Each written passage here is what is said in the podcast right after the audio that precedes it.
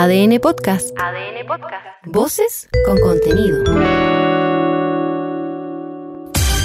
El equipo titular de ADN sale a la cancha. ADN Deportes, el clásico de las dos. ADN Deportes, aquí todo está en juego. Comienza ADN Deportes, la pasión que llevas dentro. 91.7, actualidad, deportes, noticias. Esta discoteca abre de día. ¿Cómo es eso? Resuelta las trabas, el paraguayo Guillermo Paiva arribó hace minutos a Chile para firmar como refuerzo de Colo Colo. Su representante, Regis Márquez, aseguró que el jugador puso todo de su parte para sumarse al equipo de Jorge Almirón. Sí, sí, Guillermo siempre quiso salir y tener esa experiencia, ¿no? Y yo creo que la buena voluntad de todos, de Colo Colo, por el esfuerzo que hizo y, por, y también de, de Olimpia, ¿no? El gordo deberá esperar su momento. Emiliano Vecchio y Pablo Aranguis estarán en la situación de Unión Española, pero arrancarán en el banco el partido frente a Colo Colo. Miguel Ponce explicó la decisión de cara al inicio del campeonato nacional. Recuerda que fue llegando gente, o sea, hace una semana no llegó Arangui. O sea, con eso te explico que no, puede ser siempre el ideal que comenzar el trabajo pretemporada y, y hacerlo con el equipo completo. Es un ideal, pero no siempre sucede, si más sucede de la otra.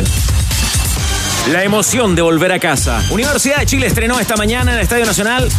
Entrenó en el Estadio Nacional esta mañana, adelantando el duelo del domingo ante Cobresal en Ñuñoa. Marcelo Díaz ya palpita su reestreno oficial con los azules y asegura estar a total disposición y en el puesto que sea. El técnico decidirá cuál es la mejor función que él ve en nosotros, en mí en este caso, porque me estás preguntando, pero yo acá estoy feliz. Yo estoy feliz, estoy muy cómodo, estoy en mi casa eh, y disfrutando de, del día a día. No se hicieron ni un problema. Debido al proceso de recuperación que cumplen Fernando Sampedri y Sebastián Pérez, Universidad Católica tomó de buena manera la suspensión del partido ante la calera. Alfred Canales reconoció que la idea es aprovechar bien el tiempo extra. Tenemos una semana más para prepararnos, seguir preparándolo de la mejor manera, para llegar con el plantel completo. Eh, los jugadores que están lesionados se van a incorporar para otra semana, así que nada, muy contento por eso. Dame más gasolina. Ah, hasta que cayó eso. La Fiscalía de Alta Complejidad investigaría la denuncia de la Corporación Santiago 2023 por el mal uso de un convenio comercial con una empresa de combustibles. El director ejecutivo Harold Mayne Nichols aventuró más de un involucrado en las irregularidades. Evidente, fueron 150 autos los que cargaron combustible. Cuesta imaginar que la misma persona haya cargado 150 autos, eh, autos distintos, digamos. Por lo tanto, tendemos a creer que hay, hay más de alguien involucrado en esto. No disfrutó más que un chocolate suizo. Con el público en contra, Nicolás Jarry derrotó a Stanislav Brinca y avanzó a los cuartos de final del ATP 250 de Buenos Aires. El número uno de Chile y 21 del mundo detalló cómo se mentalizó para ganar en el tie break definitivo. Tenía mental todo el mundo. Ya, ya lo dice y, y pude, pude jugar muy bien el tie eh, pude mantenerme firme y punto a punto, ser valiente. Eh, si lo quería buscar de buena forma y me salió en. La selección chilena vuelve a caer en el ranking FIFA y es superada por el sorprendente representativo de Qatar. Se queda la molestia del Vasco da Gama, producto de la polémica expulsión de Gary Medel. Y revisa además la intención de Audax Italiano de recurrir al TAS por la reglamentación del sexo extranjero en el fútbol chileno. Los tenores están en el clásico de las dos. ADN Deportes. La pasión que llevas dentro.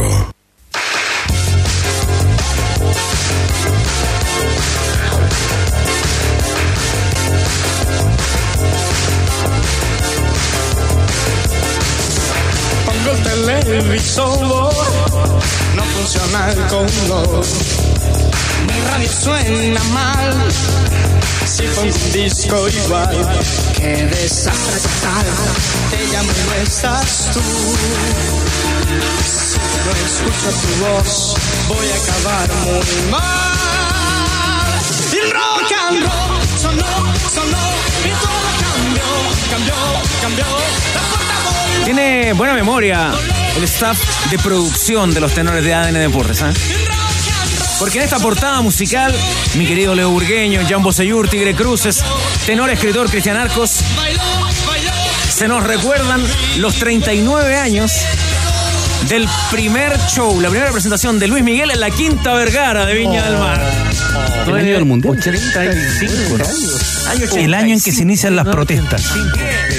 Pelilargo Luis Miguel, vestido de blanco, si no me equivoco, entonando, entre otras canciones, esta canción y Palabra de Honor, que era su gran hit. Oye, pero tiene buena memoria. Sí, sí, es que me acuerdo. Era 39. Era ¿Encargó la Pelila- producción? Pelila- No, no, no, no como sabía. está Curicano, pues, gran abrazo lo voy a O sea, por la fecha tendría que haber venido con el papá, ¿no?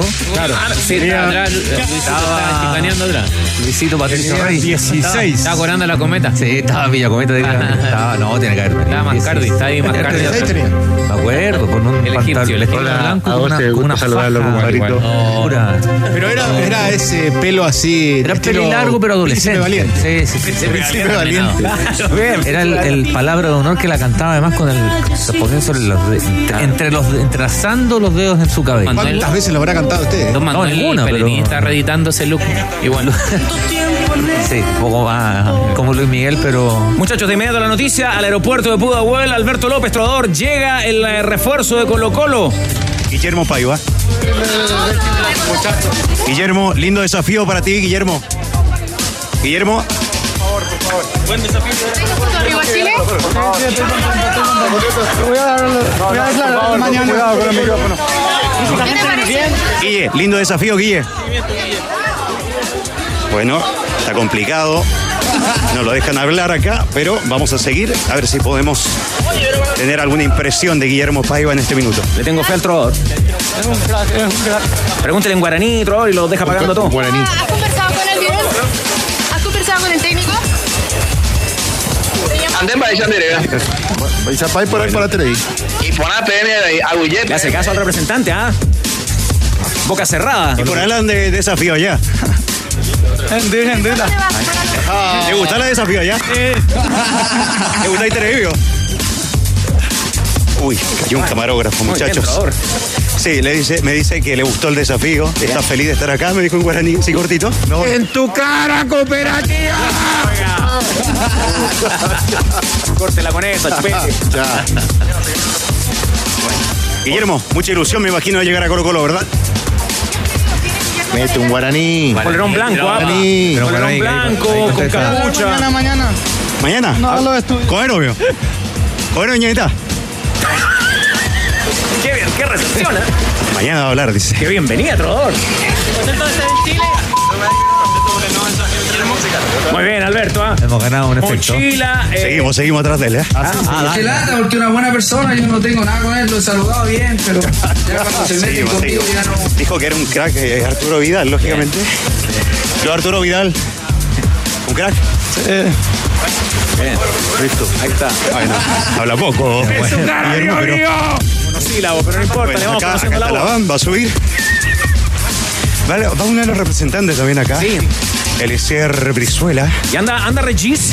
Saluda Regis. No, no, viene en la tarde, Regis. Ah, llega ya. Perfecto. En el avión privado. Llega a poner la mosca. A las 4 de la tarde se va a hacer la, el chequeo médico en la clínica Mets. Sí, es suyo, Alberto. Me cansé un poco tenores, ¿ah? Sí, sí, chequeo también. De pronto, Sí. Alberto. Pronto, acá está Eliezer Brizuela, que lo está ayudando para, para subir la maleta. Bien. Eliezer cortito, estamos en vivo para ADN, vaya pa. Vaya pa. Tranquilo, va, tranquilo, va. ¿Todo bien? Caos, ¿eh? Un caos. Tranquilo, va. Quedamos cansados todos, ¿eh? Sí, sí, pero, pero bien, ahí hablamos después, ahora tiene que hacer los exámenes médicos, así que ahí con tiempo no hay ningún problema. La fe que va a salir todo bien. Todo va a salir bien, sí. Perfecto. ¿A qué hora es? Creo que 4 de la tarde. 4 de la tarde, la clínica Med. Sí, dale, dale. Agulleter ahí. Listo, ahí está. Oima me dice muchas gracias en guaraní. Hermano de, de Hugo Brizuela. amigos de deportes. Hermano de Hugo, muy bien. Sí, él es el hermano de Hugo Brizuela. Ahí. Ya, tome A ver un poquito la imagen. Estamos haciendo la imagen ahí. Saludito, por favor, Guillermo. Hola. Deja ahí. Agüillesera. Perfecto. Hicimos un videito con el saludo ahí dentro de la van de Guillermo Paiva, que se retira en este minuto del aeropuerto. Tengo que decirlo, solidarizamos con el camarógrafo que venía de espaldas, se fue para atrás. Ay, ay, ay. Terrible. Lo ayudamos a levantarse ahí en el, Ay, en el camino, pero no pasó mayores. ¿eh? Bueno. Una locura la llegada de Guillermo Paiva. Sí, agitado. Hoy conversaba, muchachos. Sí. Hoy conversaba con. Estoy agitado. Oiga, Alberto. Conversaba con algún. Sí. No, pregunta por interno. ¿ah? Una pregunta por interno para precisar Sí. ahí Mets. Pero por interno con el ingeniero, ¿le parece? Perfecto. Bueno, es lo que dijo acá el señor Brizuela. Cuidado, muchachos, que va a pasar la, la van. O si quieren guaraní. Ahí está, saliendo la van. Peña Tendé, kilómetro. Ahí está. Muy bien, que les vaya bien, ¿ah? Ahí se despide Guillermo Paiva, que sonríe, porque claro, sorprendió un poquito el tema de- del diálogo, el pequeño diálogo en guaraní. Pero yo le decía a su barrera hace rato en la mañana, no habla mucho, ¿ah? no habla ni con la Sí. familia Guillermo Paiva, hay que decirlo. ¿ah? Bueno, el hincha de Colo Colo quiere que hable en la cancha, típico. Está, Tópico, que haga goles. Agüillete ahí. Y mientras, y mientras no se pasen los exámenes médicos, yo creo que le han recomendado, le han bien recomendado al delantero paraguayo guardar prudente silencio. No sé, no sé. Es la, recomenda- es la recomendación de, de Daniel Morón. Conversaba con los colegas paraguayos de Radio Monumental de allá y me decían que, a ver, él tiene condiciones, ¿ah? pero no entendía mucho la contratación de Colo Colo porque las estadísticas no lo avalan. No viene bien. No es el gran momento de Guillermo Paiva. En todo caso, señalaban que depende solamente de él para ganarse un lugar en Colo Colo, en un equipo grande, si bien es cierto ha estado en Olimpia, y también es un grande de Sudamérica, pero después cuando ha salido ha estado en Náutico, en Zamora, equipos de acaso segundo orden. Hay que lidiar con la presión, decían allá en Paraguay. En Olimpia no pudo lidiar con la presión. Vamos a ver si acá en Colo Colo lo puede hacer con una hinchada numerosa y potente, como lo señalaron los, los colegas paraguayos de Radio Monumental. Felicitaciones, Alberto. ¿ah? Por lo de, por lo de ahora en el, por lo de ahora en el aeropuerto y también porque ayer eh, supimos que también eh, disfrutó un lindo día. Sí, absolutamente, absolutamente. Lindo día. Ah, De verdad, era para celebrarlo con todo, para disfrutarlo. Vimos algunas imágenes. Ya, ¿le gusta la contratación de Guillermo Paiva, Leo Urgueño, tenor táctico? Muy buenas tardes. ¿Cómo le va? Buenas tardes, ¿cómo está? Estaba escuchando atentamente al trovador. A ver, lo- los números, estaba sacando la, la cuenta. Un gol cada casi cinco partidos. Es el promedio que tiene Paiva jugando en los clubes que marcaba. Olimpia. Náutico. Hola, ¿cómo estás? Eh, el, el promedio de Bienvenido, qué goles bueno que bajo. está ahí Ahora, de tenor. Gracias. Felicitaciones. Gracias, gracias. Eh, ahora, por otro lado, Lescano llegó Vale, con un Gracias, promedio de gol muy alto. Ya. Y no. Tampoco, Y claro. no terminó jugando. Ahora nunca lo pusieron al escano ni siquiera como para haber ratificado ese, ese registro, ¿no? Sí, si repasamos, repasamos para atrás. A ver, eh, Jan, eh, ayúdame porque eh, seguramente jugaste con alguno, pero los últimos nueve, salvo Lucero, que trajeron, no. Blan- recuerdo Blandi. Blandi. Lescano, y para atrás se complica, ¿eh? Le ha costado el nuevo Colo Colo. Después de pared. Sí. Claro. Pero. Sí, ah, bueno, comentaba Danilo que, que tenía referencias de que no era necesariamente un, un 9, digamos, como referencia, como que fuera por el centro de ataque, sino que un jugador que más bien orbitaba y si bien es centro delantero tenía esa capacidad de asociación. Tal vez ahí le dé una, una variable, lo que hemos hablado siempre, ¿no? De, pensar en, en Colo Colo y en el plantel que sea, en, en los planteles, en la cantidad de jugadores y en la variedad de jugadores. Momentos distintos de partidos distintos, momentos distintos del partido.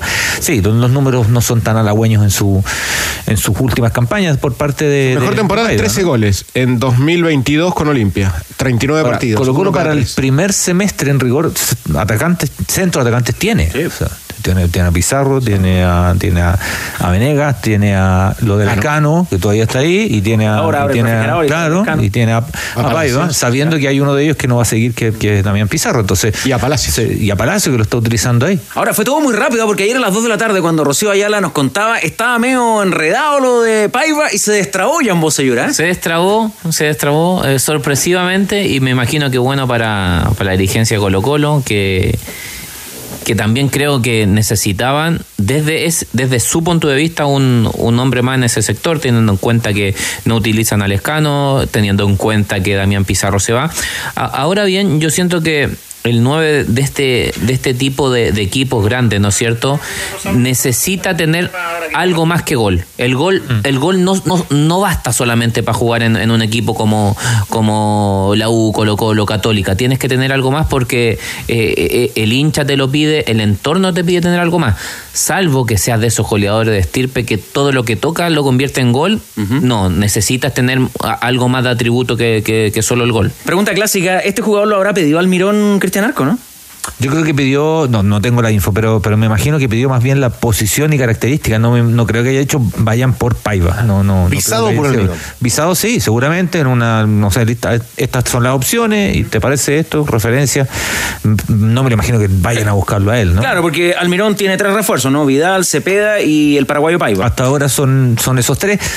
Hay, hay análisis porque son, son tres, eh, esos tres refuerzos. Eh, estuvo a punto de irse Cortés y se, y se queda, ¿no? O Colo Colo habría sido distinto sin, sin Cortés.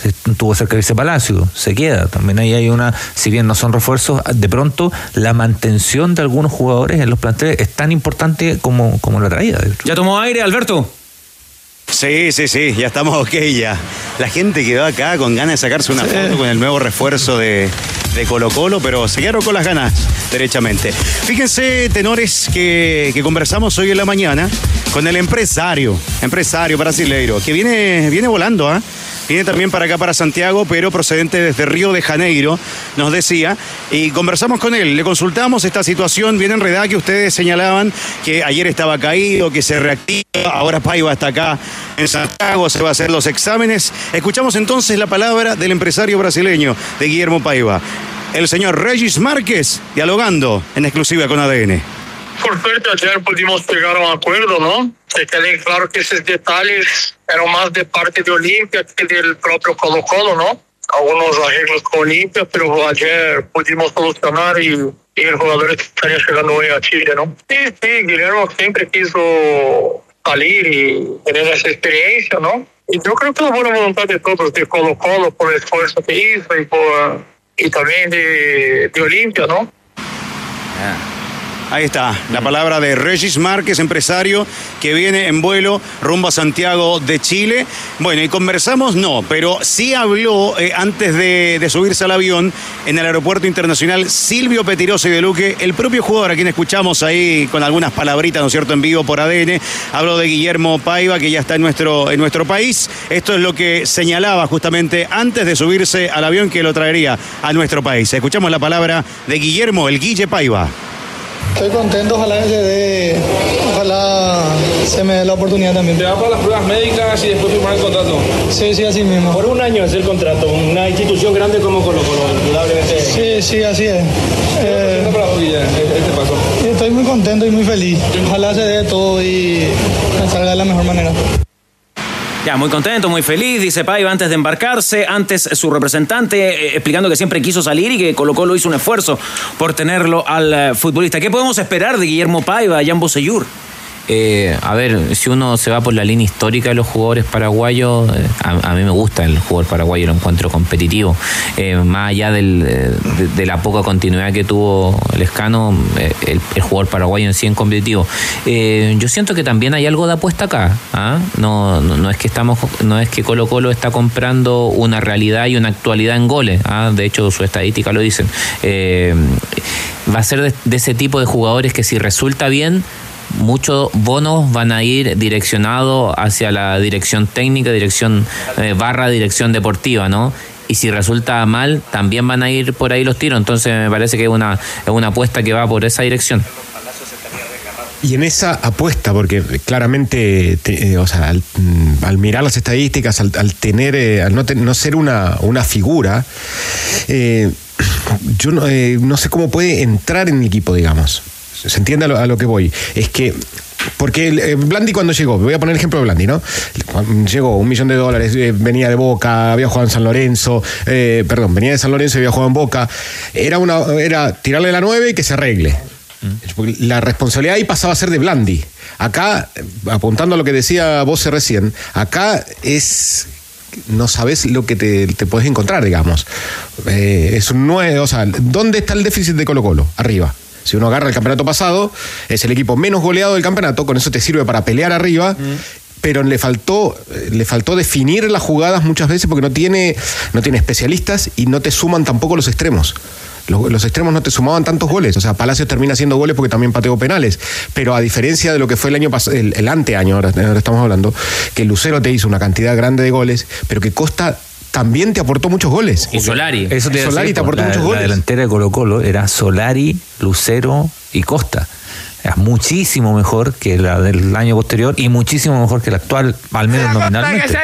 Y, mi- y mira, chupete. Mira, Sí, se sí, vaya a Costa. Mira, ahora ¿sabes? ¿Cómo, cómo lo extrañan todavía? Yo, Fuera de broma, yo creo que una, Costa, eh, Costa tenía una posición muy, muy, muy especial en, el, en, el, eh, en el cargo, ¿no? Esa es la posición. Porque título que tiró. ponía- Uh, no, te- traté de seguir, ¿no? Te Pero- desconcentró. Te desconcentró. a una posición entre, entre, el late- entre el lateral y el central, ¿no? Claro. O sea, un tipo que leía muy bien ahí esa, ese movimiento en el campo. Sí, claro, era, una cosa colectiva también. Mm. Un- una lectura de juego que tenía Gabriel Costa que no, yo no la veo en Colo Colo. Buen Nunca conocedor. pudo reemplazar a Costa. Bueno, si usted lo dice, tenor del pueblo. Buen conocedor del fútbol paraguayo, con muchos contactos. ¿Qué le comentan los colegas allá en Asunción del Paraguay, Alberto López, a propósito de la fama que tiene este jugador? Eh, está bueno el efecto ese, ¿eh? Eh, a ver, eh, insisto, no entendían la contratación por el momento, pero sí la pueden entender bajo el concepto de que depende de él, del jugador, hablo, porque tiene condiciones, porque tiene condiciones. Eso es lo que señalaban. Eh, la presión, sobre todo de, Colo Colo, de jugar en un equipo tan grande como Colo Colo, porque en Olimpia no logró so- sobrellevar esa presión, fue muy criticado. Ah, incluso eh, hay un, desglose ahí, una, una entrevista de Carlos Alberto Quise, campeón con Olimpia, Intercontinental, con la selección paraguaya también campeón de América, y decía, depende de él, pero claro, el hincha de Olimpia decía textualmente, lamentablemente no lo quiere, porque en la cancha no ha rendido, pero depositaba la esperanza en las condiciones que tiene este jugador. Así que crucificarlo así de una, creo que no es lo correcto. Abrazo de gol, Alberto. Les mando un abrazo, ¿ah? acá hay mucha gente, ¿ah? ¿Sí? disfrutan, sí, sí, hay gente con globito esperando acá. Ah, mire. No, de verdad, hay lindo clima acá en el aeropuerto, un ambiente muy familiar, muy familiar. Oiga, el, Sí, el camarógrafo recuperó. Ya, sí, sí, lo recuperó. Mientras sí. veníamos con bueno. Paiva ahí, lo levantamos de una manito, ayudamos con la cámara y todo bien, ¿ah? ¿Es alta la Está temperatura? Sí, hace, hace calorcito. La felicito por los globitos ahí, muy lindo, ¿ah? Bueno, muchas gracias. ¿Quién está esperando? A mi hija ¿De dónde viene? de Irlanda que está haciendo una maestría, Muy bien. ¿Su nombre? Viviana. Bueno, muy lindo el detalle que trae para su hija, los cuatro globitos ahí, ¿ah? Exacto. Bueno, muchas gracias. Listo, ahí está, ¿vio? Un ambiente muy familiar acá en el aeropuerto. Me voy a quedar a almorzar acá. Muy amistoso. Sí, sí, sí. Voy por una chorrillana, creo yo. Voy a almorzar acá. Voy a pasar acá. Te pagan dólares Sí, ahí. Es baratito, sí. Es verdad. Hacemos un canje, algo. Ya. Que pase bien, Alberto, ¿ah? Que se despida. Abrazo grande, los quiero, los quiero mucho. ¿Sabían que Hyundai cuenta con una flota de camiones a hidrógeno que lleva más de 6 millones de kilómetros recorridos en Europa? El camión Exient Fuel Cell de Hyundai es líder en tecnología de hidrógeno en el mundo. En tecnología sustentable, Hyundai la lleva. Hyundai Camiones y Buses, marca de calidad mundial, una empresa indumotora. Qué triunfo el del Nico Yarri, Tigre, ¿ah? Destacamos hoy día una camiseta de Copa Davis de Chile. Tras la gran victoria de Nico Yarri ayer en el ATP de Basilea. Harry. Porque ayer jugó en Basilea, ¿no? Ah, no, pues se jugó en Argentina, hombre. Parecía, no, pero parecía. Jugó en. Basilea, Buenos Aires, contra todos. Copa Davis. Ganó el Nico Yarri. Poco serio el público argentino del tenis, entonces dice usted, Tigre. No, querían a Yarri eliminado en el primer set.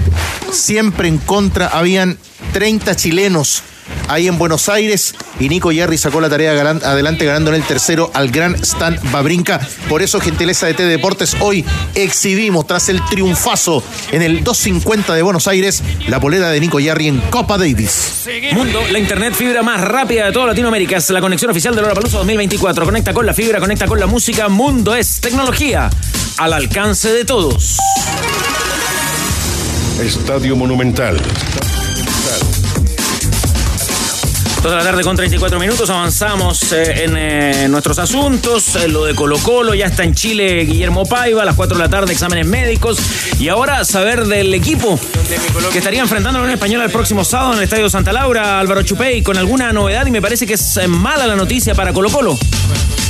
Y claro, Carlos eh, Tenores, eh, una mala noticia para los hinchas del Popular porque estábamos muy atentos al estado físico de Carlos Palacios. Recordemos que ayer hubo práctica de fútbol acá en el Monumental, no vio minutos en la joya y finalmente se confirma que es un pequeño desgarro el que afecta al jugador de, Colo Colo, un desgarro miofacial, lo cual lo dejaría fuera por precaución de este duelo de debut frente a la Unión Española. Están eh, cuidando a Carlos Palacios de cara a lo que será será el debut en la Copa Libertadores la próxima semana.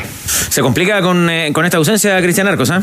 Es un jugador importante, un jugador que marca, que marca diferencia, lo estaba utilizando en una posición casi como un, un centro atacante, ¿no? Casi como un 9 en términos nominales, porque además estaba, había ganado eh, ba- bastante terreno en la pretemporada Zavala en uno, en uno de los costados, le permitía ampliar y abrir el equipo, abrirlo de, de costado a costado y tácticamente le generaba ahí alguna diferencia. Además que Palacio desde lo individual yo creo que es un jugador que, que marca, marca distancia en general con, con el resto, así que sí, una baja importante en la primera fecha, no- tampoco sé si la- será una lesión demasiado, demasiado grave. Estaba pensando si se extendía la lesión en, en- en el duelo con Godoy Cruz, yo, do- donde creo que, que claro, ahí Colo Colo obviamente, eh, ojalá tuviera el plantel completo a disposición, ahí cualquier ausencia podría notarse mucho. De los tres de arriba, el más decisivo hoy.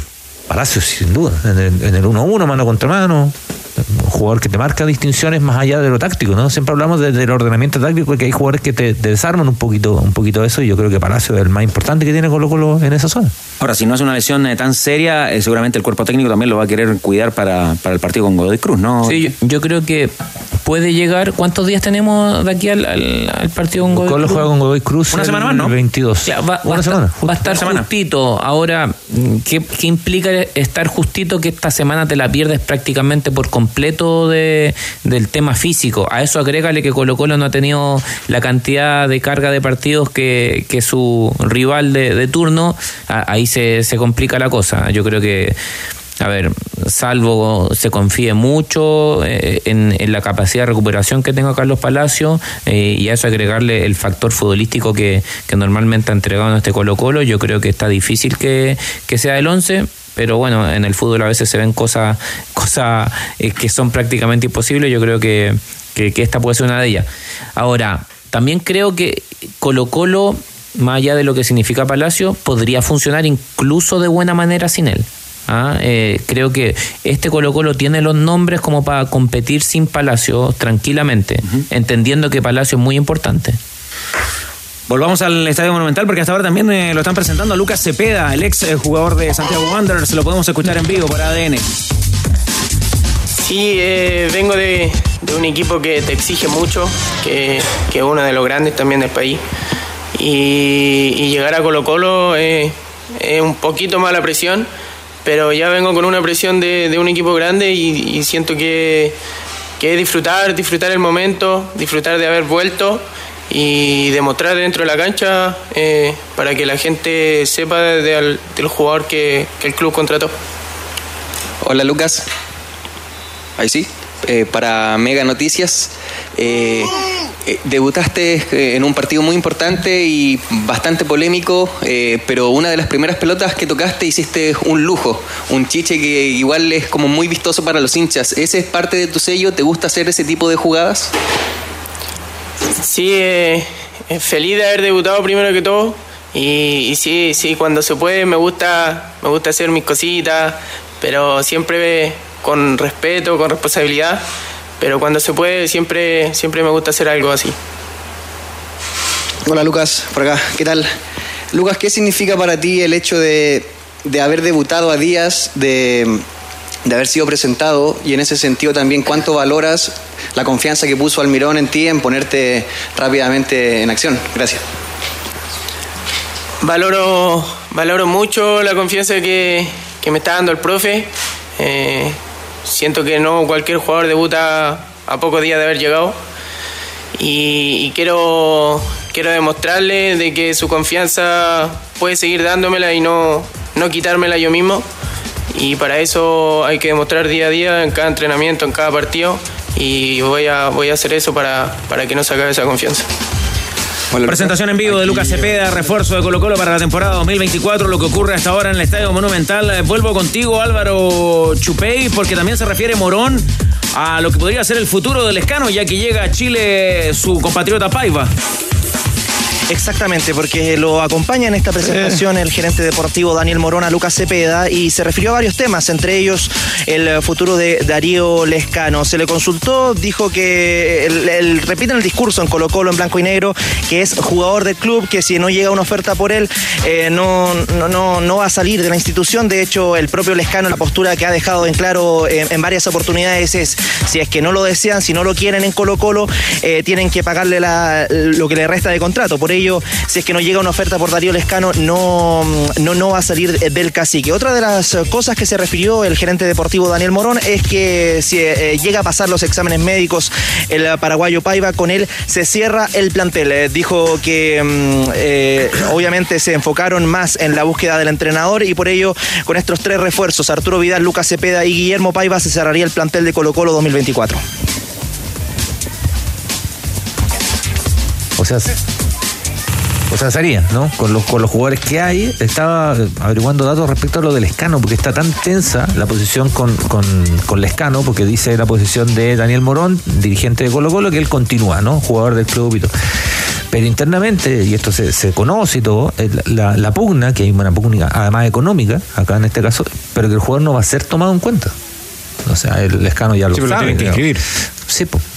Pero Lescano ya sabe que no, no va a ser tomado en cuenta, que tuvo esa posibilidad de Melec y que en algún minuto estaba listo para ir a Melec. Me comentan aquí gente, el Topo, Topo Albo comenta que, que en un momento le dicen que sí y el mismo día en la tarde se cae esa, esa sesión, digamos, ¿no? Entonces dice que hay tantas trabas que lo que, desde el punto de vista del jugador, insisto, desde el punto de vista del jugador, él, él siente que hay, hay una presión para que termine cediendo, ¿no? En caso de irse a préstamo, porque se da préstamo, es uno de los sueldos más altos de, de Colo Colo. No es, no es un tema menor, ¿no? Pero ahí hay un, un vínculo económico que está distorsionando todo. Nadie le, o sea, nadie le puso una pistola en la cabeza a Colo Colo para firmar el contrato. No, no, pues por eso digo, entonces, si, se, si se va, se, le tienen que pagar su contrato. Obligado a mover las fichas arriba, Almirón para el debut en el campeonato, eh, dispone de volados, de Zabala, de Moya, por ahí va la mano Leo Burgueño. Yo creo que Volados, eh, o sea, Volados era el 9 suplente Ah. de Quinteros. Eh, más allá de que no tenga la- las. A mí me gusta más como extremo que como centro delantero. Pero. Tampoco cuenta con Damián Pizarro para este partido. No. Y ahí. Y no, no sé en qué situación está Venegas. El toro. Lesionado. Lesionado Leandro Venegas, por eso no ha sido considerado ni en los amistosos, tampoco en la Supercopa. Ya, oiga, información. eh, Pero porque- perdón, perdón, Carlos. Sí, dale, Leo. O sea, va a tener- decías que va a tener cuatro centrodelanteros. No tiene, tiene y ninguno. Para, y para el debut no tiene ninguno. tiene ninguno. Vidal tiene gol, eso sí. Sí. Llega siempre, hecho, asoma. Hay un movimiento interesante ahí. ¿eh? Si Vidal aparece. El que más corre. Por favor, eh, Álvaro. Sorprendido. Sí, no, para sumarles a, a- a la discusión respecto a Darío Lescano, es uno de los que está a disposición para el debut, pero como ustedes decían, es Marco Volados quien gana bonos para hacer el- la referencia de ataque, quizás no el 9, pero sí la referencia de ataque de este equipo de, de Almirón. En los partidos eh, previos se ha visto bien a Zabala, vos, ¿eh? A mí ha sido que los lo volados más juegan me, bien a la pelota. me ha gustado Zabala de, en este partido preparatorio, ¿no es cierto? Eh, sabe que la Moya también ha hecho buenos partidos el otro día eh, contra Huachipato, me parecieron 30 minutos de Colo Colo, sobre todo el primer tiempo de, alto vuelo, en donde siempre amenazando eh, movimiento a, los espacios, atacando espacios Zabala, eh, lo mismo por otro por el otro lado Moya, a lo mejor no tan punzante a nivel de espacio, pero sí viniendo a asociar. Eh, por eso a mí el tema de la ausencia de, de Palacio, en principio, digo, este Colo Colo igual podría funcionar, porque creo que eh, haciendo un par de, de- de correcciones lo puede llegar a lograr. Qué buena esa que le quedó a Arturo Vidal en el área chica, ¿no?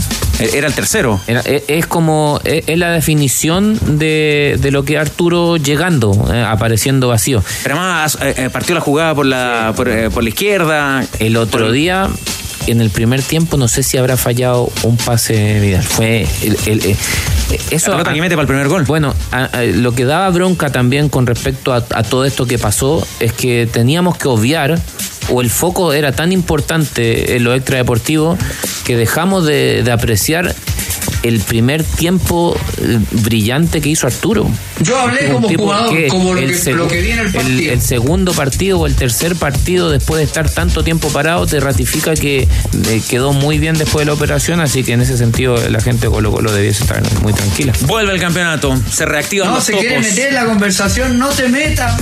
Se reactivan los topos para siempre aportar acá están los la topos. información, Siempre están, siempre el están. el topo acá, dice. En relación a lo de Carlos Palacios, un desgarro miofacial, no llega para el partido con la Unión, casi seguro que no llega a la ida. La información que nos eh, suministra este topo. La mala raja, man, impresionante. Se desgarró contra Huachipato en el partido que recién eh, referíamos. Se lo van a esperar hasta las últimas, pero sería muy arriesgado pensar en alinear a Carlitos Palacios, Tigre. Bueno, en la, ten- en la tensión del segundo tiempo también. Porque el segundo tiempo del otro día fue un partido muy tenso. Raro. Fue muy raro el partido, muy tenso. La Topo dice que el escano está fís- físicamente impecable, ¿eh? pero sabe que no lo van a pescar ni ¿Usted dijo la Topo? No, él. El Topo. Atención, tenores. Atento, atento, el topo y su equipo están en la madriguera. También eh, los tenores muy atentos porque Doña Carne sí se la juega con fichajes de último minuto. Costillar americano a solo 3.998 pesos. Tapapecho 5.998 y las hamburguesas de vacuno marcas Plate a 598 y la blanca la ¡Qué encuentra rico! a 398 pesos cada una. ¡Qué El rico! tercer tiempo se juega en la parrilla con Doña Carne y doñacarne.cl. Qué rico. Se resolvía hoy día también el eh, torneo de proyección Tigre Cruces. Torneo de proyección que ganó Colo Colo, para decir la Supercopa a nivel de categoría sub-20. Ganó el equipo de Eduardo Rubio, Colo Colo por penales a Palestino y con eso los salvos clasifican para representar a Chile en Uruguay este año en la Copa Libertadores de la categoría. Vamos arriba los salvos, carajo, dale. Sí, señor, este sábado 17 el Cacique hace su debut para el Campeonato Nacional. Unión Española versus Colo Colo es el partido que Vaya Experto trae común y como lo va a jugar con 10 luquitas. Columna del medio empate, con lo cual nos ganaríamos 31 mil pesos. Con Guardi. Paya Experto apuesta por nuevas experiencias. Guardi. Nos vamos a la pausa.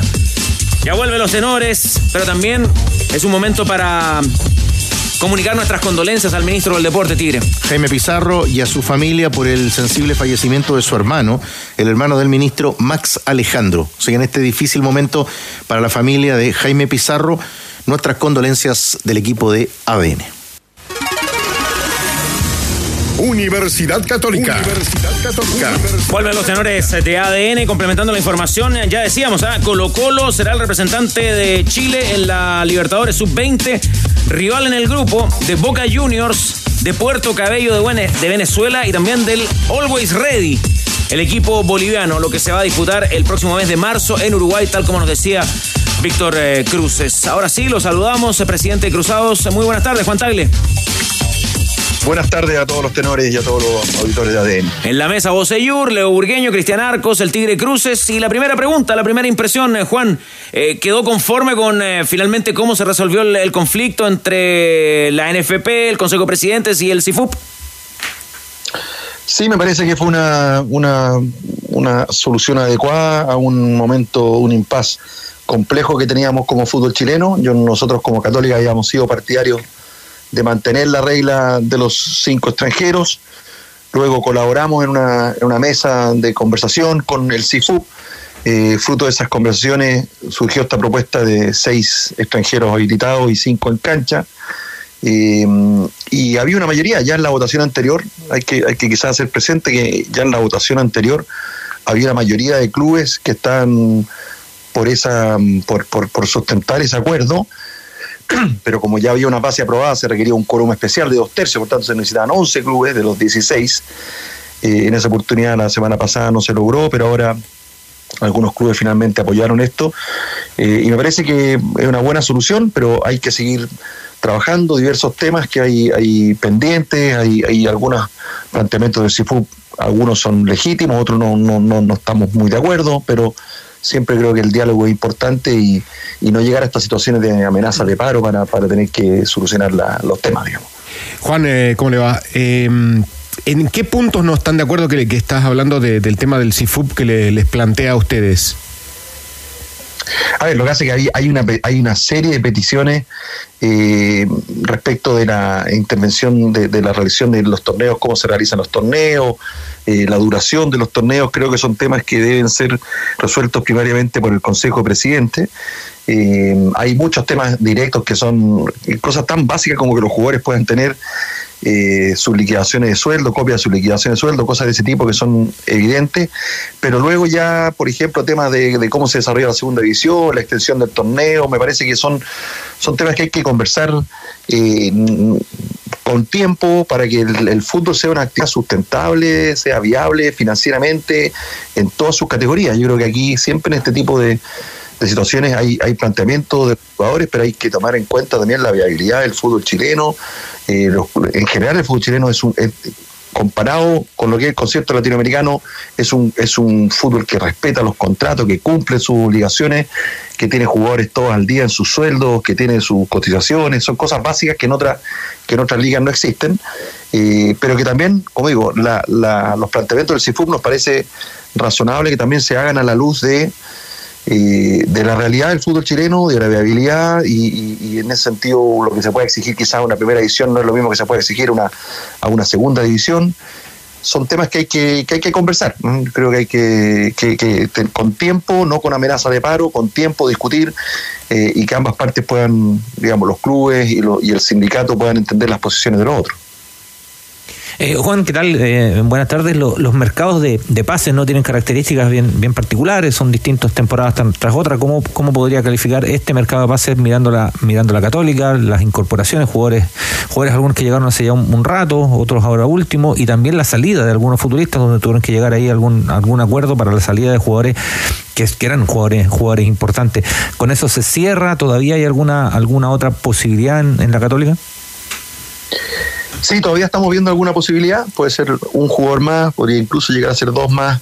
Eh, creo que nosotros hemos tenido un buen mercado de pases. Era, era, era complejo. Habían jugadores que, que nosotros buscamos su salida.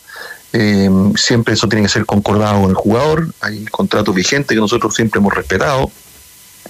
Eh, eso tuvo un costo para nosotros, eso así se ha, se ha señalado y es real pero pero creo que hemos hecho un buen mercado de pase, hay satisfacción de parte de la gerencia deportiva, del cuerpo técnico, de lo que se de lo que se ha ido armando, hay, hay ilusión con los jugadores que han llegado, con los jugadores también de la casa que, tu- que están teniendo un, un buen desempeño en esta en esta pretemporada. Eh, y es posible bueno que llegue un- a lo menos un jugador debiera llegar podría eventualmente llegar un segundo. Eh, pero creo que llegamos en, en buenas condiciones, el equipo mejorando su nivel de juego, ya cuando llegan todos los jugadores que estaban fuera, los que estuvieron en el preolímpico, la vuelta de Fernando, que estuvo también lesionado, Fernando Sampedri, creo que el equipo llega bien, los jugadores que han llegado se han acoplado bien eh, y se han integrado muy bien al equipo, y creo que vamos a armar un, un equipo con- para que va a estar a la altura de los desafíos que tenemos este año. Eh, Juan, muy buenas tardes. Quería preguntarle, eh, a lo mejor llevarlo de vuelta al tema de ah, que, se suscitó el conflicto de la NFP con el CIFUC con respecto al número de extranjeros. El otro día, eh, en una entrevista, no me acuerdo en, qué- portal de haber sido ESPN, eh, canal para que trabajo, Eh, eh, hablaba Victoriano Cerda y él daba su argumento diciendo que seis extranjeros les daba más competitividad a los planteles. ¿Hay algún, y yo, yo le quiero preguntar, en, en- en tanto usted, presidente de un club tan importante como la Católica, y, y teniendo en cuenta que votó, no votó en esa línea, sino que en otra, ¿cuáles son los argumentos como para decir que, eh, pero argumentos reales y con números, ¿hay, hay, hay sustento para decir que los seis extranjeros eh, de verdad le elevan la competencia a los distintos planteles o, o con los cinco está bien? Porque a veces uno dice, ¿por qué cinco? Mm, No sé, ¿por qué seis? Pero los números parecen, parecen decir que de los cinco extranjeros que hay, no terminan ocupando el- todo el minutaje disponible que hay en un año para ellos. Es más, quedan bastante deficitarios con respecto a los minutajes disponibles. ¿Usted qué, qué opinión tiene al respecto sobre eso en concreto? A ver, la verdad, eh, Jan, que en esta materia hay estadísticas para todo y hemos visto estudios de distintas ligas.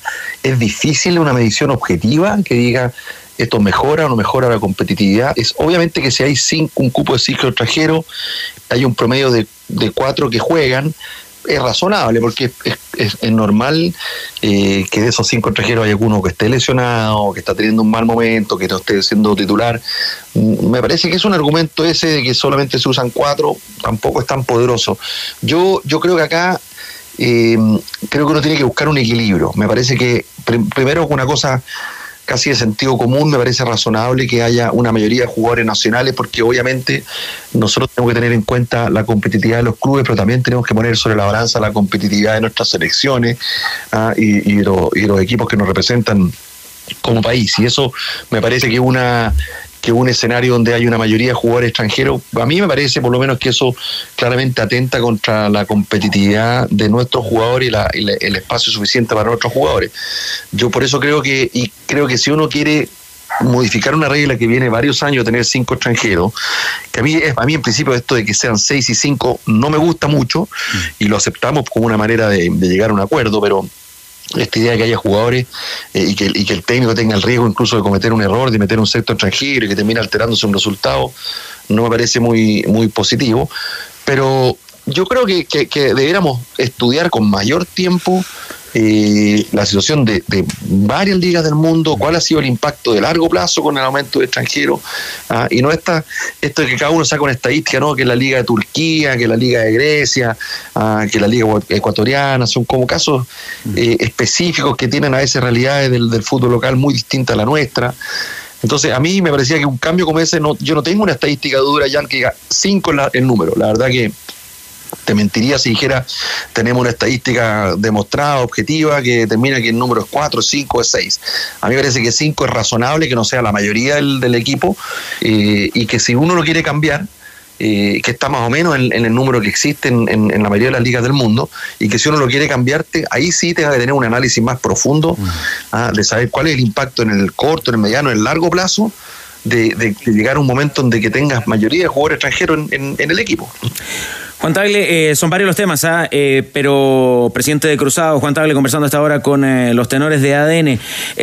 Su opinión a propósito de la postura que toma el Audax italiano, ¿no? De que quiere recurrir al TAS a propósito de este mismo asunto. Y le sumo la pregunta, a, raíz de lo que ocurrió el domingo en la, en la Supercopa, ¿ustedes en Católica se hacen a la idea de que los clubes de regiones y las delegaciones presidenciales empiecen a no querer a los hinchas de Católica, de la U y Colo Colo en esos estadios y en esos partidos? Ah, eso es la postura de Audax. Ellos tienen, están en su derecho de, presentar los- las demandas que, que crean que les corresponda, pero a mí en principio no me parece razonable que el Consejo Presidente es soberano para fijar unas bases o para cambiar unas bases de torneo. Y eso está regulado en los estatutos. Existe, como dije antes, un quórum especial para cambiar estas bases de torneo. Y nadie puede decir, cuando se aprobó la, número 6 extranjero, de que no había una posibilidad de que eso se cambiara, porque la polémica se armó de inmediato, de manera que uno podría, nadie puede decir que era, no era previsible que pudiese haber un cambio en esa regla, porque se discutió desde el mismo día que se aprobó. ¿Ah? Y ya desde el mismo día se mencionó la posibilidad de que se planteara mm, un, una- un cambio a esa norma. Y, y el cambiar las bases del torneo, incluso durante el torneo, es posible hacer con un quórum. Eh, en el caso de cuando son cambios durante el torneo, tiene que ser por unanimidad. Cuando son antes de que empiece el torneo, dos tercios. Eso es lo que se siguió. Se siguió las reglas que nosotros como, como corporación tenemos. Por tanto, no le veo mucho sustento a esa, a esa demanda, pero bueno, será tema de Audax eh, si sigue adelante con eso. Respecto de lo, de la- del público visita, sin duda que, que no, es, no es lo ideal, no es lo que uno busca. Yo leí por ahí que ya, eh, hoy día vi que, que la delegación presidencial de, de, Iquique había ya señalado que, no habría público visita de ninguno de, los- de- varios clubes.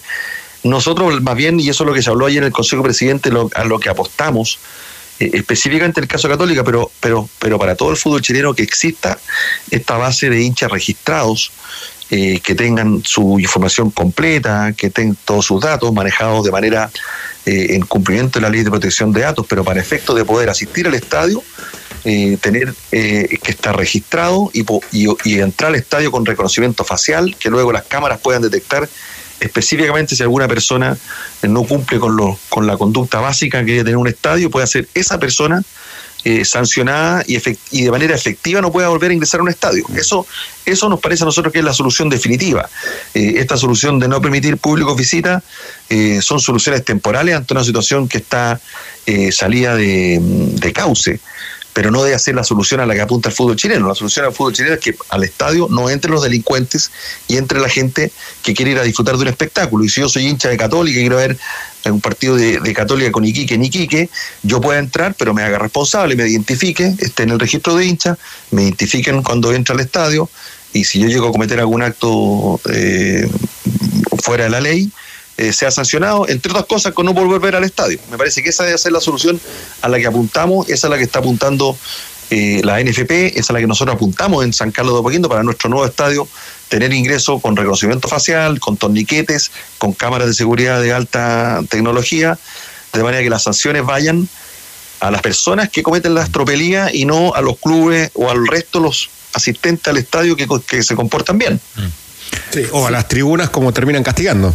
Como si la tribuna fuera la genera que eso son- claro, eso, eso, eso quizás acota un poco el, el efecto nocivo, pero sigue habiendo, cuando se castiga una tribuna, en esa tribuna, de seguro que hay un 80%, un 90% de la gente que está manteniendo una conducta adecuada y hay un grupo de delincuentes que eh, no cumple esas normas y esas deben ser las personas que deben ser sancionadas y para, y para que sancionemos a esas personas necesitamos de una acción concordada no solo de los clubes, sino nosotros como clubes organizadores no tenemos la facultad de sancionar, no tenemos la facultad de tomar a la persona detenida, no somos un tribunal que pueda después sancionar, eh, necesitamos, eh, los, que pueden, los que pueden detener a las personas son carabineros, los que deben sancionar a esas personas son los jueces, o necesitamos una acción de todos los estamentos, eh, porque aquí, claro, se centra que los clubes organizadores, pero el tema de la violencia es un tema que, que claramente excede la posibilidad de los clubes de fútbol de, ponerle freno, de sancionar, de detener, de sancionar, de, que- de- de- que esas sanciones se cumplan.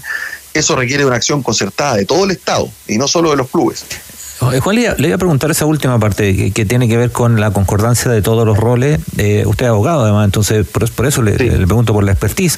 Eh, el- el- la norma, la ley y el cumplimiento de la ley, ahí hay una barrera que, que- que complejiza todavía, todavía más este, este fenómeno, más allá de todo lo que nosotros podamos decir cuando llega el momento de la aplicación de la ley. Vi los incidentes que ocurrieron en la Supercopa fueron gravísimos.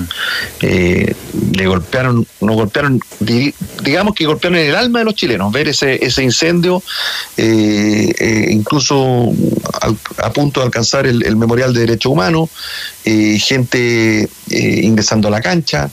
eh, un, un partido que era una fiesta, la vuelta del Estadio Nacional al fútbol, algo que como fútbol veníamos pidiendo, y hay un grupo de 200, 300, 500, no sé, que, que van, que, que van, y a esto ahí, eh, esto no es una protesta por el mal rendimiento del equipo, que no, no es que eso lo justifique, pero esto no tiene nada que ver con el fútbol, o sea, esas personas no tenían, no, lo- su causa no tiene nada que ver con el fútbol.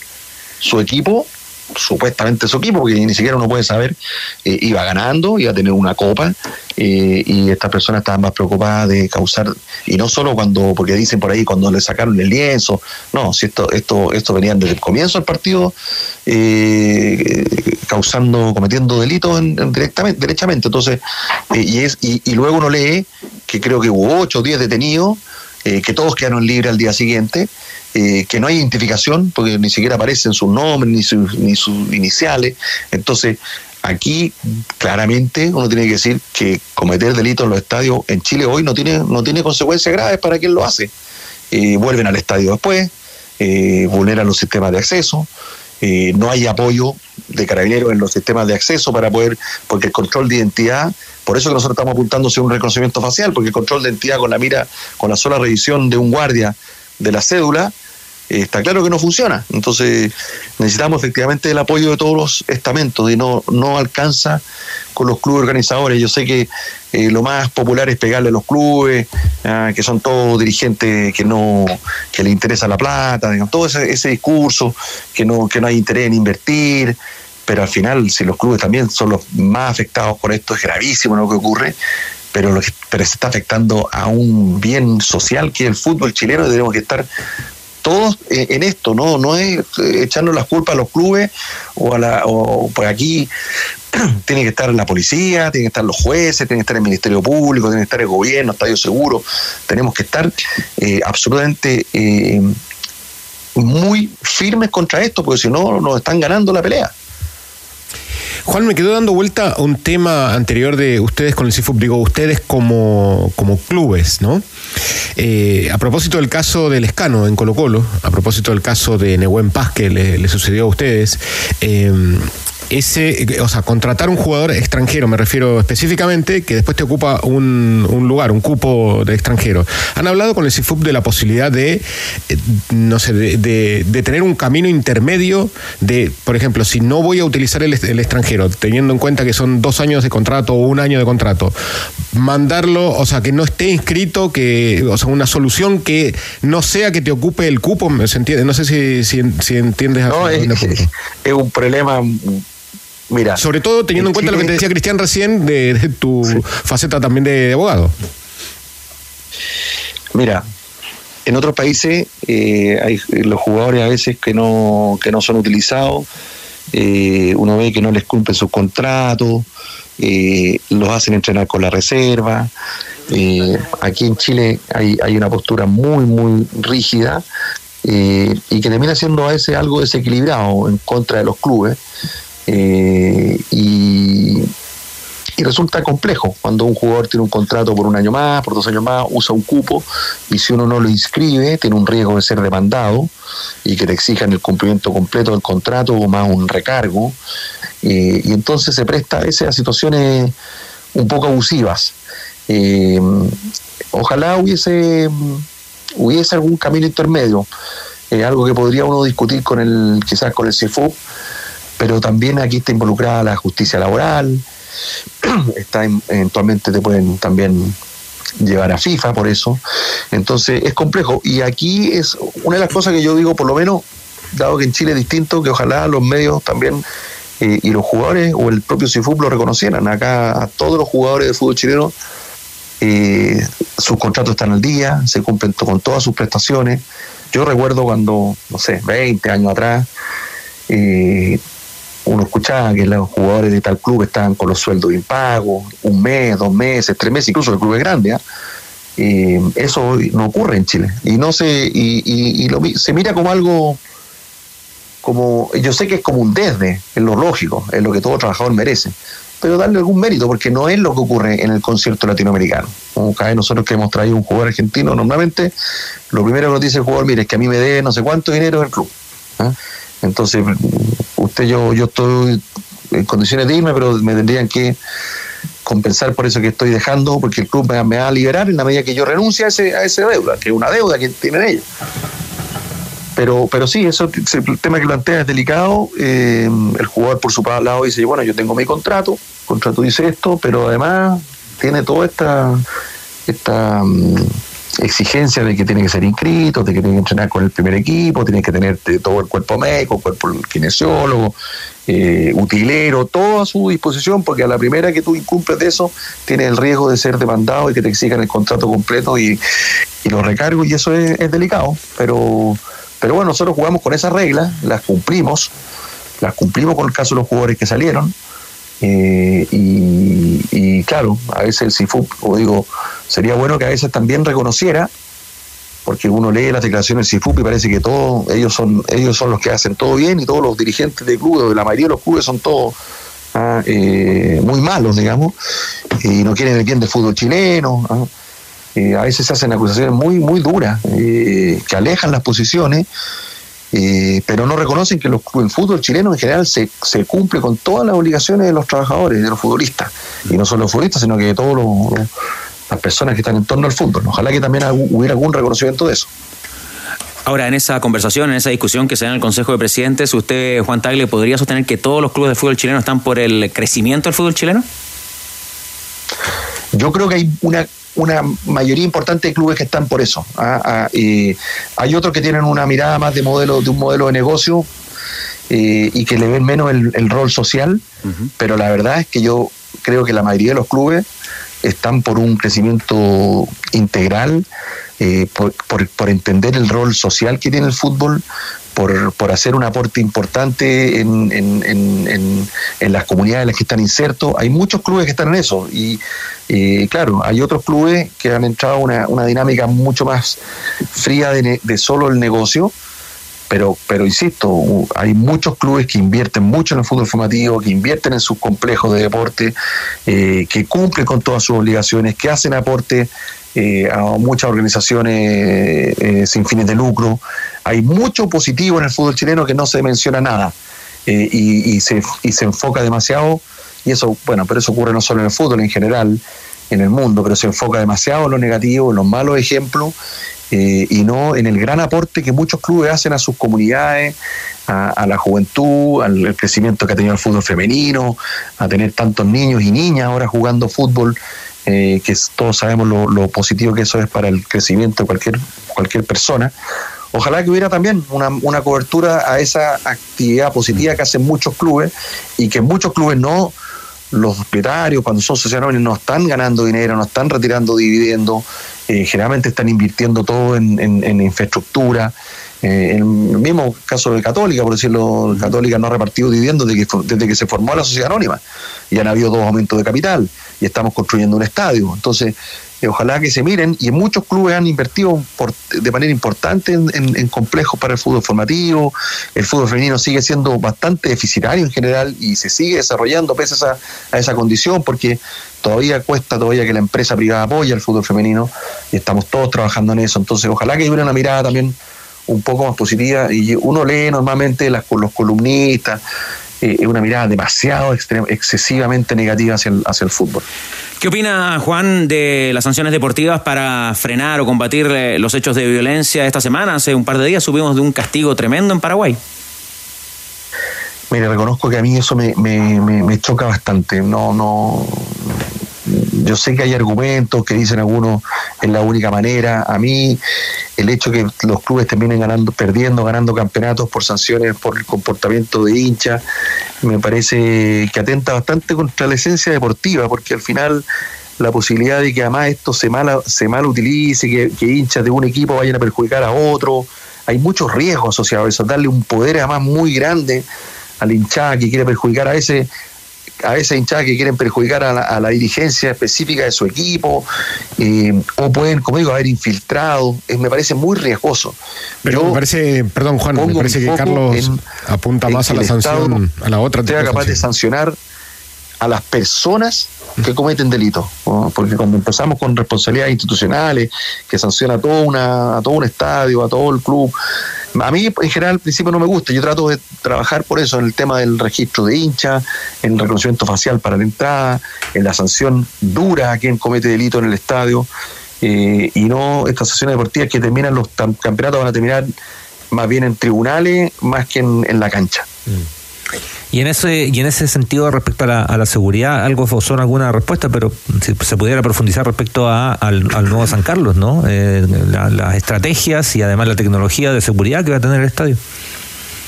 Sí, yo diría que hay tres ejes ahí importantes. Uno, un circuito cerrado de televisión de, de, de- de alta calidad que permita identificar, eh, y no, no solo al interior del estadio, sino que alrededor del estadio las personas que ingresan.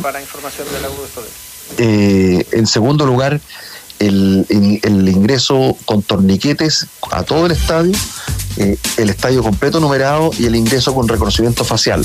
Eh, yo creo que esos ejes van a permitir, nos, nos permiten a nosotros estar tranquilos de que ese estadio, el nuevo estadio San Carlos Apoquindo sea un lugar eh, seguro donde la gente pueda ir en familia, pueda disfrutar y que las personas que, que osen cometer delitos al interior del estadio sean rápidamente identificados y que no puedan volver a entrar al estadio. Eh, y eso, esa es nuestra apuesta, con eso estamos poniendo todo el esfuerzo eh, para que San Carlos, y ojalá esa sea después la tónica del fútbol chileno, porque nosotros no nos sirve nada tener una muy buena casa en un muy mal barrio. Eso, eso uno sabe que la casa muy buena en un barrio malo termina siendo afectada, digamos, en su valor. Eh, pero eso es lo que nosotros estamos trabajando y afortunadamente la mirada de la NFP, del directorio, ah, de Felipe Pablo, que, que está a cargo de este proyecto, va en la misma línea de tener ingresos eh, con registro nacional de hinchas, con reconocimiento facial ah, y con identificación rápida de las personas que cometen delitos. ¿Está confirmado Concepción para el partido por la Sudamericana ante Coquimbo, Juan? Así es, está confirmado para el 5 de marzo a las 19 horas, ya estamos vendiendo las entradas, de hecho, y, y esperamos tener mucho apoyo de los cruzados porque el año pasado nos, nos dolió mucho eh, ese partido de eliminación, eh, haber quedado fuera y el equipo está muy mentalizado como un tremendo obje- primer objetivo del año ganar ese partido. A propósito Así de esto. ojalá tener mucho apoyo. Eso, en, eh, entonces ya están a la venta las entradas para ese partido el 5 de marzo, de Copa Sudamericana, ante Coquimbo Unido. Oiga, y a propósito de recintos de estadios, eh, ¿evalúan hacer de locales en la Florida cuando se renueve el sintético de, de ese estadio? Sí, es una posibilidad. Tenemos que conocer cuál es la calidad de ese pasto sintético, no sabemos, pero entendemos que va a haber una mejoría importante. Eh, probablemente no va a ser el pasto que nosotros tenemos definido en nuestro estadio, pero, pero va a ser bastante mejor de lo que había. Y si es así, eh, podría ser una posibilidad más bien para el segundo semestre, porque el primer semestre nosotros lo tenemos eh, considerado y arrendado así, jugar en el Estadio Santa Laura. ¿Cómo lo ha visto al Nico Castillo en este regreso? Lo he visto bien, lo he visto bien. El otro día hizo un, un muy lindo gol, hay una combinación con Lucas Menosi, me, ilusiona. Eh, él está todavía en proceso de, ponerse full para poder estar los 90 minutos de un partido, pero ha estado bien y, eh, se, se acopla bien al equipo. Eh, Nico Núñez está contento con él, eh, así que hay mucha ilusión de que pueda ser un muy buen año. ¿Es efectivo que después de la visita a los tenores hubo problemas en la faena y que faltan un par de cascos? Así parece, me dijeron. Me pasaron ese dato, así que me, me pidieron que después de la llamada habláramos sobre eso. Ya, pero los trabajos en todo caso van, van, van bien en los plazos, ¿no? Sí, está avanzando bien, deberíamos estar, nuestra expectativa es poder terminar el estadio el último trimestre de este año, como toda, como toda obra tiene sus dificultades, sus atrasos, pero, pero vamos avanzando bien. Ya, entonces descartamos ese comentario maletero que nos habían hecho. Muchas gracias, Juan Tagle, por estos minutos para conversar con Bueno, los tenores. Que estén muy bien. El presidente de Cruzados, Juan Tagle, conversando con ADN Deportes. ¿Eh? Varios temas. ¿eh? Un casco grande que se perdió. Sí. Uno bien grande. Uno blanco. Uno grande y otro que quedó en buenas manos. Ah, Muy bien. Digo, digo porque parece que había un corazoncito ahí involucrado. Ah, ah, es afecto, había no sentimiento, había Eh, cariño por la católica. Imagínate, imagínate un casco con el escudo de la católica. Sí. Bob el De constructor. de colección. Lo cruzado. Pero vimos un integrante, vimos un integrante de los tenores llegar con un casco al. Hay que repasar quiénes, quiénes estuvieron ese día. Yo como Ramón. Díaz, yo no. Yo no. Nota interesantísima en adn.cl, eh, Campeonato Nacional 2024. ¿Cuánto cuestan y cómo comprar entradas para la primera fecha del campeonato chileno? Ah, buena. Todos los partidos en la condición de local, incluso con su plataforma propia, Cobreloa, para vender entradas en condición de local. La encuentra la nota en la sección deportes de adn.cl. ¿Y la galería normal cuánto vale? Pica Botón G7, potencia y equipamiento tiene una oferta que no podrás resistir. Lleva la tuya con la mejor cuota y tasa 0% de interés. Solo por el mes de febrero encuéntrala en las sucursales CIDEF y su red de concesionarios, bases y condiciones en CIDEF.cl. CIDEF es garantía de confianza. ¿Cómo va a costar una entrada tan cara, no? Universidad de Chile. Universidad de Chile. Universidad de Chile. Qué emocionante. Ya le, ya le vamos a preguntar a Leo Mora a propósito del tema cuánto está la galera para ver la Universidad de Chile, ah, pero fue emocionante hoy día lo que ocurrió en Ñuñoa, Leo. ¿Qué tal, Carlos Tenores? Claro, y así es, porque justamente con este mismo tema ingresó hoy Universidad de Chile al Estadio Nacional. Como lo habíamos comentado justamente en este mismo programa, a esta misma hora, la U pidió entrenar justamente en el principal eh, reducto deportivo del país y fue autorizado por el IND para hacer justamente esta mañana. 9 de la mañana estuvieron ahí los jugadores del Romántico Viajero entrenando bajo las órdenes de Gustavo Álvarez y en los videos que subieron cada uno de los jugadores, eh, también la misma Universidad de Chile en sus plataformas, sonaba este tema. Vuelvo, voy a vuelvo a romper la voz por ti, como cantan los hinchas. Y era la emoción también de los jugadores, algunos que nunca han jugado ahí en el Estadio Nacional, eh, en el primer equipo del Buya, y otros que sí han tenido la dicha. Ayer mismo lo decía Marcelo Díaz en conferencia de prensa, él tuvo la oportunidad de estar ahí como jugador de la Universidad de Chile y tiempo después además como seleccionado nacional. Así que hay algunos se estuvieron reconociendo este césped después de mucho tiempo, después de muchos meses, y otros, como lo decía, nunca habían estado ahí solamente de pasa pelota, algunos como hinchas, así como contaba también eh, Marcelo Chelo Morales eh, en el último testimonio que subió Universidad de Chile ayer a las redes sociales. Bueno, tras el entrenamiento, Israel Poblete justamente habló acerca de esto, de estar ahí en el Estadio Nacional entrenando esta mañana. ¿Cómo fue esa posibilidad? Acá lo escuchamos. Sí, la verdad que es súper importante para nosotros entrenar acá en el estadio. Todos sabemos lo que significa el Estadio Nacional, así que desde ya uno siente otra atmósfera eh, entrenando acá, así que estamos muy felices, queremos hacer un muy buen partido el domingo y más con lo que, con lo que, con lo que te digo que genera todo esto. Bueno, ¿y cómo se proyecta Israel Poblete? Porque hoy día estuvieron en estadio vacío. Solamente la gente ahí que estaba arreglando el pasto, los que estaban todavía viendo el tema de amplificaciones. Pero, ¿cómo se proyecta este domingo Israel Poblete? 32 mil personas en las galerías, estadio virtualmente lleno. ¿Y qué llamado le hace también al hincha de la U? Sí, eh, yo sé que va a ser muy lindo. La- de partida nosotros queremos hacer un partido en donde mostremos buen fútbol, donde seamos protagonistas y obviamente que vamos a contagiar a que la gente nos apoye al 100%. Siempre ha estado en, todo momento, así que eh, sé que va a ser muy linda fiesta. Este, bueno, no pudimos tener el aforo completo, pero sé que el hincha de la U va a estar, así que sabemos que van a tener un buen comportamiento. Eh, obviamente que también llamamos a eso y bueno, por parte de nosotros vamos a dejar todo en la cancha para poder ganar y que esto sea una fiesta. Ya, Yure, ¿puede ser este un factor eh, emocional eh, positivo para, para la Universidad de Chile? Completamente.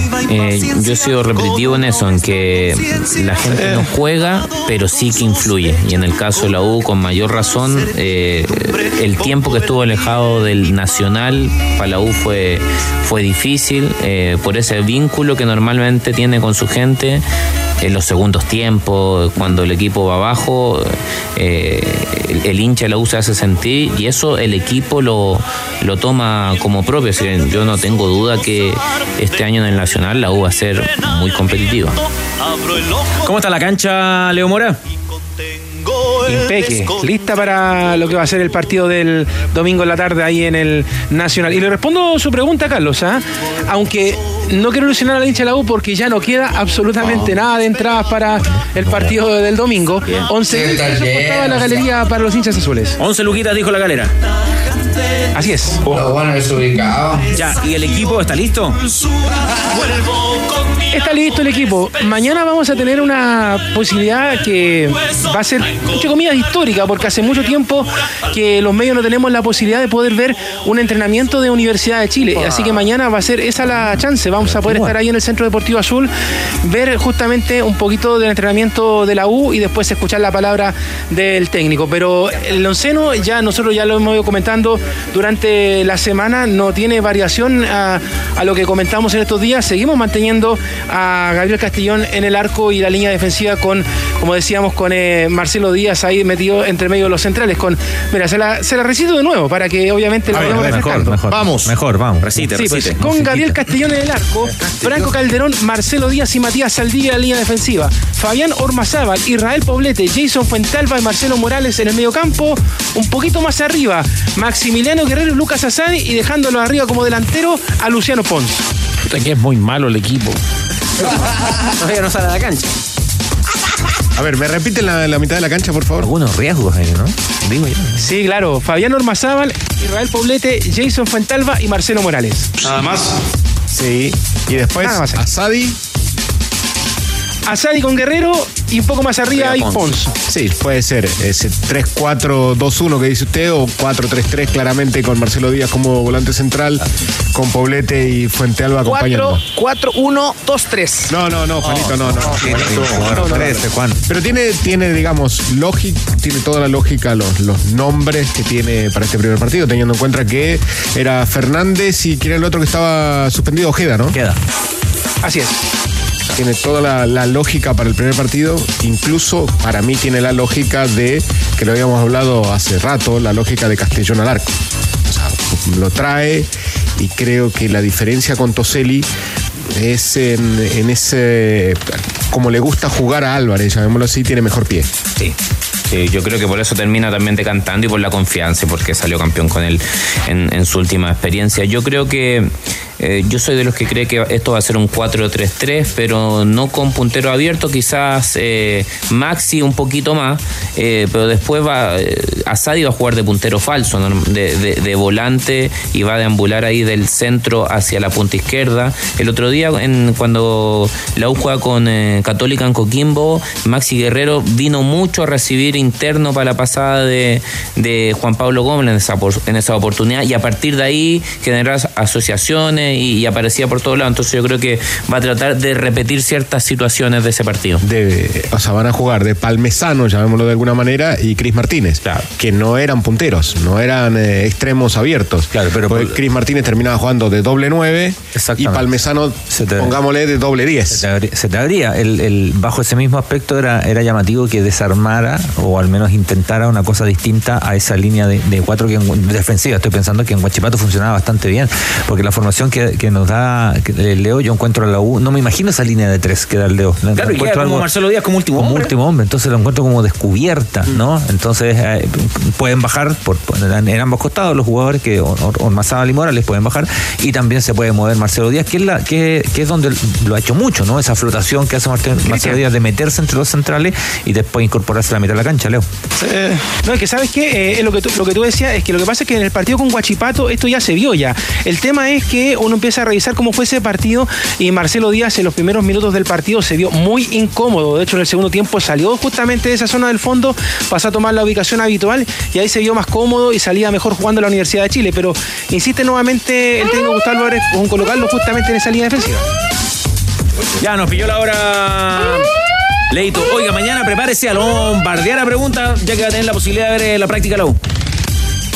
Ahí vamos a estar, pues, ¿ah? atentos a ver si nos llega alguna pelotita por ahí y a ver qué, qué sale de ahí de esa práctica del romántico viajero. Ahora Chupete cuando estamos haciendo, cuando están haciendo el informe del Monumental no mete nunca alarma así. Ah, es verdad. Vos tenés que ser de me gusta.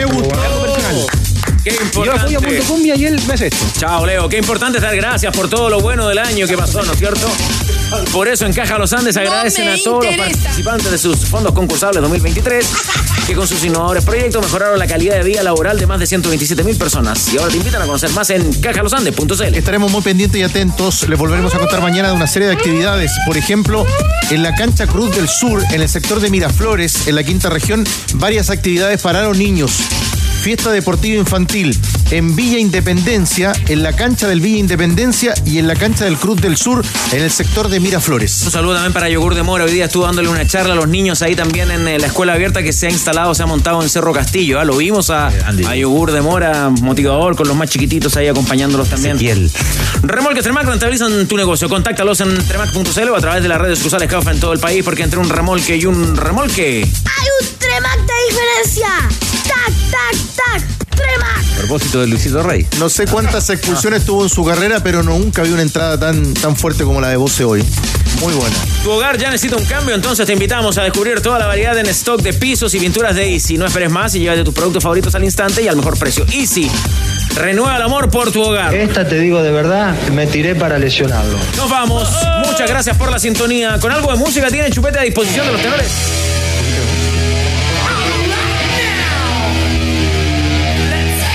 Todos los alcances del triunfo de Yarry. Ahí está. No me lo pierdo, ADN Top. Contra todos. Oiga, a propósito del Festival del 85 con Luis Miguel, su primera presentación. Un festival que también estuvo muy rockero. Con Nazareth y con Crocus. Crocus. Crocus. El Festival del 85. Ahí está, bueno. Lo de Luis Miguel tuvo parodia del Happening.